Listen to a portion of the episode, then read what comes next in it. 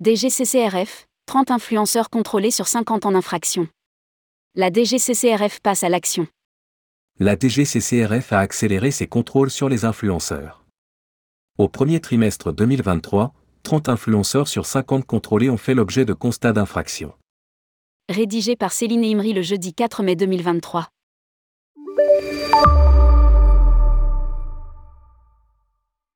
Bruno Le Maire, ministre de l'économie, a fait part de sa volonté de mieux encadrer les pratiques des influenceurs. Lire aussi, Bruno Le Maire souhaite mieux encadrer les influenceurs. Une proposition de loi a été présentée en commission des affaires économiques au Sénat le mercredi 3 mai et mise au vote le 9 mai.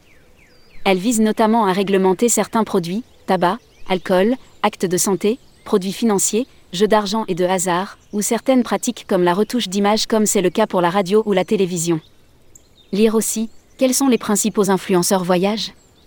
Elle renforce également les pouvoirs de la Direction générale de la concurrence, de la consommation et de la répression des fraudes, DGCCRF, qui n'a d'ailleurs pas attendu cette nouvelle loi pour effectuer des contrôles.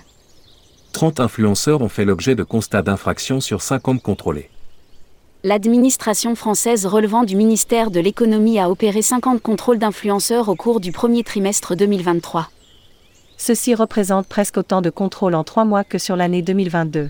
Indique un communiqué du gouvernement. 30 influenceurs ont fait l'objet de constats d'infraction passibles de poursuites pour pratiques commerciales trompeuses. Aucun de ces 30 influenceurs n'était transparent quant au caractère commercial de sa démarche et l'identité de la personne pour le compte de laquelle il agissait. Ces constats conduiront au prononcé de 18 injonctions de cesser des pratiques illicites et à 16 procès-verbaux pénaux. Indique la DGCCRF. Bruno Le Maire et la DGCCRF rendront public les mesures prises à l'encontre de certains influenceurs dans une optique de sensibilisation aux enjeux de loyauté et dans le respect des procédures du Code de la consommation.